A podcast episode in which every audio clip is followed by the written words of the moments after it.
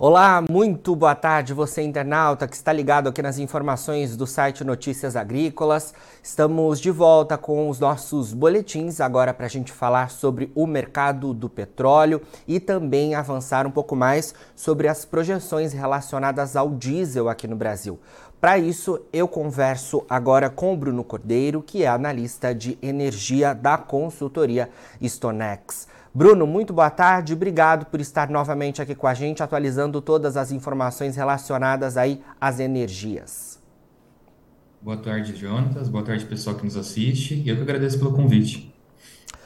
Bom, Bruno, vamos começar falando um pouco sobre o mercado, né? A gente até na última conversa falou bastante sobre as oscilações que é, vinham sendo registradas, né? E hoje temos mais um dia de quedas aí de cerca de 2% sendo registradas, tanto para o petróleo WTI quanto para o Brent, ambos aí em cerca de 80 dólares o barril, o Brent até um pouquinho mais, né? Cerca de 85 dólares o barril. Queria começar falando sobre o mercado então de hoje, que, que é, os operadores estão acompanhando, porque me parece que é, ficam cada vez mais evidentes as possibilidades de aumentos nas taxas de juros nos Estados Unidos. É claro que isso, de alguma forma, poderia impactar ali a, a economia desse que é o principal país consumidor do óleo bruto, não é isso? Exato. É, como a gente vem observando, né, no, nos últimos meses, é, o, o, Banco Central estadunidense, o Fed, ele vem promovendo uma política monetária contracionista, né, no intuito de combater a inflação no país. Claro que isso acarreta alguns fatores né, negativos em relação aos indicadores econômicos. Então, é, conforme vai se aumentando a taxa de juros, né, vai tendo a perspectiva de uma desaceleração da economia e, por consequência, a redução da demanda de algumas commodities, principalmente commodities energéticas, e aí o petróleo e o diesel são bem impactados, né? Uh, hoje pela manhã, né, houve um crescimento aí das expectativas em relação a uma nova alta de, de, da taxa de juros, né, promovida pelo Fed. Então, a manutenção de uma política monetária contracionista agressiva, né, por parte do Fed, para tentar conter as altas do preço no país. Tá? A gente teve a divulgação do relatório do Departamento de Energia dos Estados Unidos, né, o relatório semanal, semanal deles, em que houve é, a redução dos estoques de petróleo e de diesel, mas mesmo assim, né, essa redução dos estoques ela serviu mais como um freio para as quedas que a gente está observando hoje, do que para uma sustentação, por um suporte né, ao óleo bruto diante desses fatores exógenos do mercado que se dá nessa perspectiva de alta da taxa de juros e, por consequência, nos próximos meses, uma desaceleração é, maior aí da demanda por petróleo e derivados no país. Sim. Essa questão envolvendo os Estados Unidos, né, é, até se sobrepõe também a um outro dado importante que veio da China, né? A China divulgou ali os resultados relativos à sua economia. A economia chinesa cresceu é, 4,5% no trimestre de, no primeiro trimestre desse ano de 2023, de janeiro a março, né? E é, é um resultado que foi bastante interessante, que seria um fator de suporte aos preços, porque a China é a segunda maior consumidora de petróleo no mundo. Os dados vieram bastante otimistas, mas ainda assim não foram suficientes justamente para dar suporte ao mercado, né? Ou seja, a questão envolvendo as taxas de juros nos Estados Unidos estão pesando mais, né? Exatamente. O grande X da questão, né, em relação ao mercado de petróleo esse ano, é, se dava de um lado é, a demanda norte-americana e europeia, mas mais do lado americano, né? e do outro lado, que continua sendo uma incógnita, se dá na demanda asiática. É, a divulgação de um PIB crescendo ali 4,5% no comparativo anual né, ao longo do primeiro trimestre é, veio como um fator muito positivo porque foi uma divulgação que foi além das, das expectativas mais otimistas. Né? Então, está realmente mostrando que a economia chinesa está se recuperando, os níveis de atividade industrial, né, o PMI industrial também está se recuperando ali. É, então, de fato, é uma situação que o país ele vem saindo é, de lockdowns severos, né? Ele vem reduzindo ali as medidas restritivas e vem saindo, claro, de uma forma lenta, de uma forma gradual, mas vem saindo, né? Uh, outro dado importante que saiu da China, né, uh, no dia seguinte, é, foi é, a demanda né, por petróleo, o consumo de petróleo pelas refinarias, que atingiu máximas históricas, tá? Então chegou um recorde ali é, no, no, na, no, consumo sazonal de março, né? Chegou a um consumo histórico, evidenciando que as próprias refinarias já esperam uma demanda por combustíveis doméstica alta e também uma demanda por combustíveis externa muito alta, né? Uh, em fevereiro também foi o mês que é, a China mais exportou combustíveis, né? Então mais enviou combustíveis para fora, principalmente para a Europa, é, em meio àquela redução é, do envio de derivados russos para a União Europeia. Tá? Então, o que está acontecendo ali, né, que as refinarias elas seguem aquecidas, elas seguem demandando muito petróleo, é, tanto por essa situação de crescimento da economia, como também por uma situação de viabilidade econômica. Né? Eu não sei se todos sabem, mas a China vem aumentando de uma forma muito acelerada as importações de petróleo russo, que possui um diferencial de preços muito bom em relação às referências globais, né, como o Brent e o WTI. Então, as margens de refino né, dos, dos centros de processamento chineses estão crescendo muito rápido, está garantindo alguns lucros ali é, fora do normal, né? Uh, e por consequência a gente vê esse, esse, resultado de demanda por petróleo e exportação de combustíveis muito aquecido na China. Tá? Mesmo assim, pessoal, é, é, não, é, essa situação do PIB chinês, né, ele acabou não compensando as expectativas da, de continuar a, desacelera, a desaceleração econômica norte-americana, né, então, portanto, de continuar essa política de, de alta da taxa de juros norte-americana, e a gente acabou vendo né, a queda dos preços hoje é, no mercado de petróleo. Certo. Bruno, diante dessas informações que você trouxe para a gente, como é que a gente pode olhar o mercado é, oscilando ao longo dos próximos dias? Tem algum outro fator aí, seja dos fundamentos ou seja da parte técnica, que a gente deve estar atento aí nos próximos dias? Olha, é, a situação né, de que a gente vê hoje no mercado de petróleo é que ele varia muito em relação a fatores exógenos, né? Então, a fatores que não é, dizem especificamente ao, ao fundamento de oferta e demanda do petróleo, mas sim a fatores econômicos, tá? Então, a própria decisão do Fed, né, apesar dela já ter sido previamente precificada, caso ela seja de fato, haja um, um aumento da taxa de juros norte-americano, isso pode impactar negativamente os preços do petróleo, tá? Outros fatores, como a divulgação de novos indicadores econômicos, tanto nos Estados Unidos é, quanto na China e na Índia podem impactar os preços do petróleo de maneira positiva ou negativa, né? Uh, e, e, os próprios é, é, fatores de fundamento mesmo, né, de oferta e demanda, apesar de eu, de eu falar que não, é, eles não vêm trazendo um impacto tão grande para o mercado, eles seguem sendo determinantes aí para a movimentação dos preços, tá? Então, as divulgações semanais ali dos estoques, é, produção, demanda é, de petróleo e derivados nos Estados Unidos vai continuar impactando bastante aí e movimentando bastante os preços do óleo bruto, tá? É, e também a própria situação de fundamentos de oferta e demanda na Ásia, né? A gente vê aí tanto a China quanto a Índia demandando muito petróleo, importando muito petróleo, principalmente da Rússia, né? A Rússia ela mantém as exportações aí muito fortalecidas.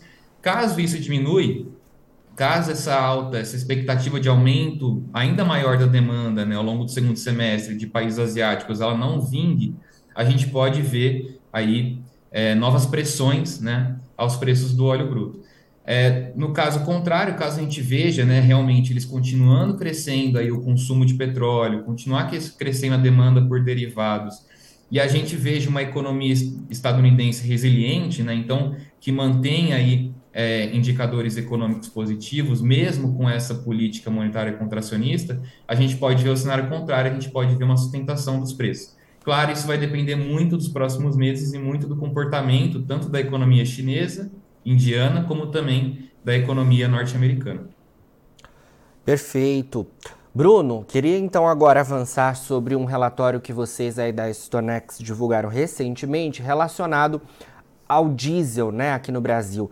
É, Tava dando uma olhada nos dados, né? E o consumo de diesel, tanto é, o de diesel quanto de biodiesel, mas queria focar agora no diesel, ele deve ter um salto importante neste ano de 2023 após a, a definição sobre a mistura do, do biodiesel do diesel, né? Feita recentemente pelo CNPE. Fala um pouco para a gente sobre essas projeções e quais as principais atualizações que vocês trouxeram neste recente relatório. Legal. Bom, é, a gente viu que a, a, demanda por diesel no ano de 2022 já tinha apresentado um recorde né, da série histórica. é, a gente vem observando que a retomada da economia brasileira vem garantindo esse aumento do consumo do diesel B no Brasil, né?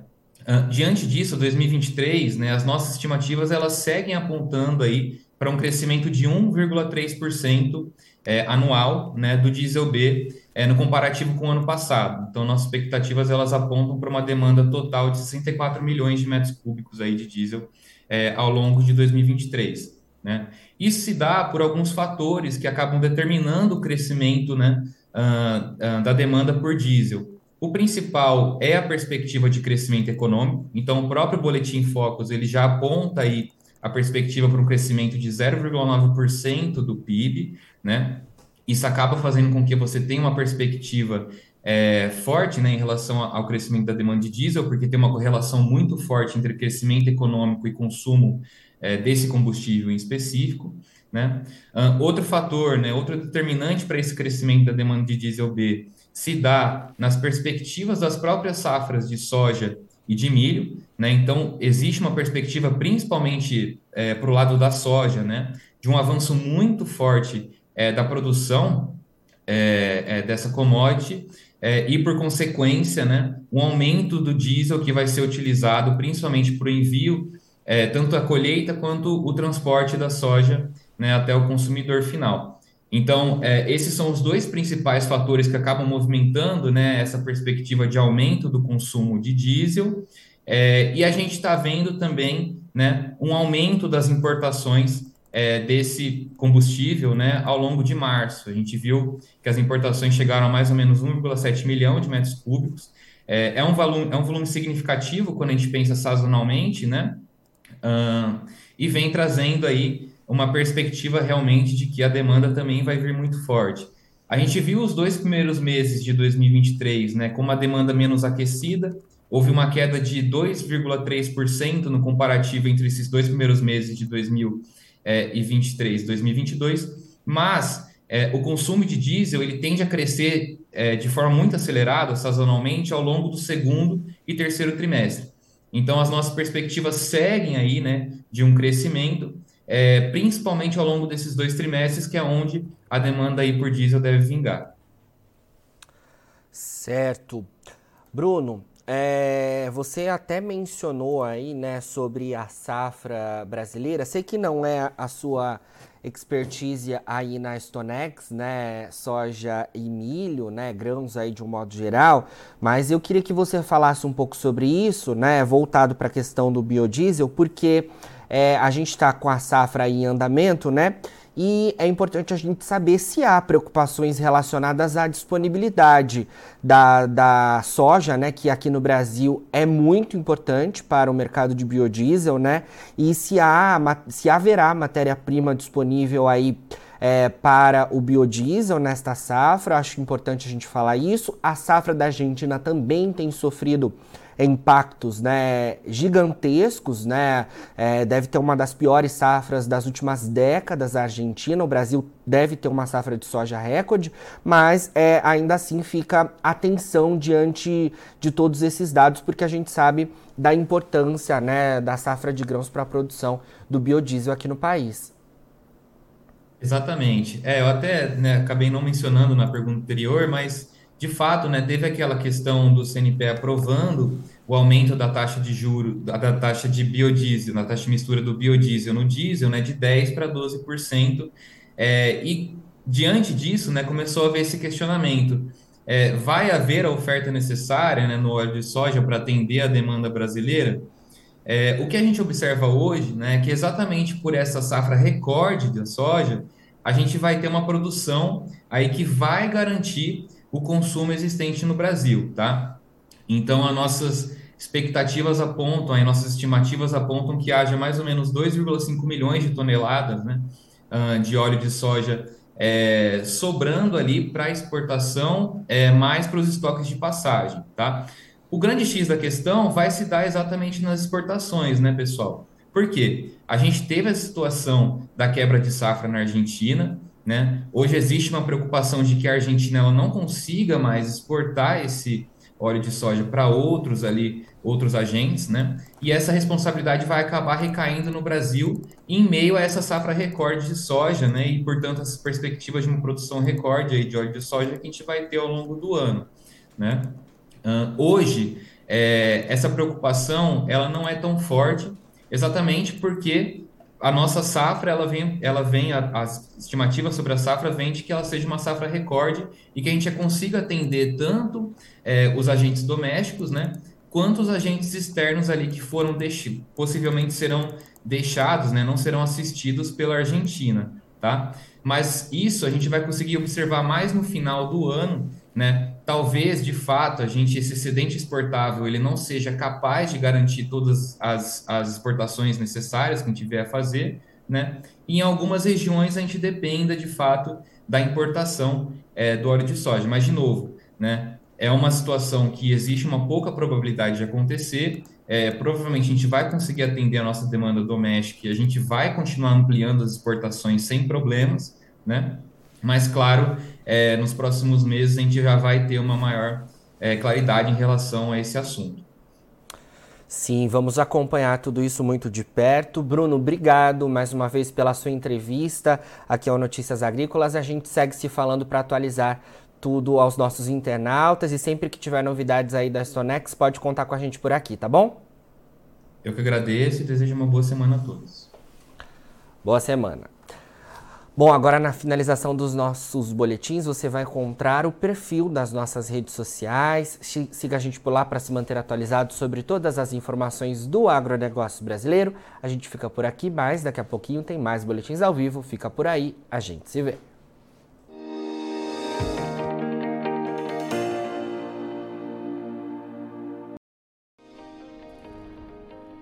Inscreva em nossas mídias sociais no Facebook Notícias Agrícolas, no Instagram arroba Notícias Agrícolas e no nosso Twitter arroba Notiagre. E para não perder nenhum vídeo, não se esqueça de nos acompanhar no YouTube e na Twitch Notícias Agrícolas Oficial.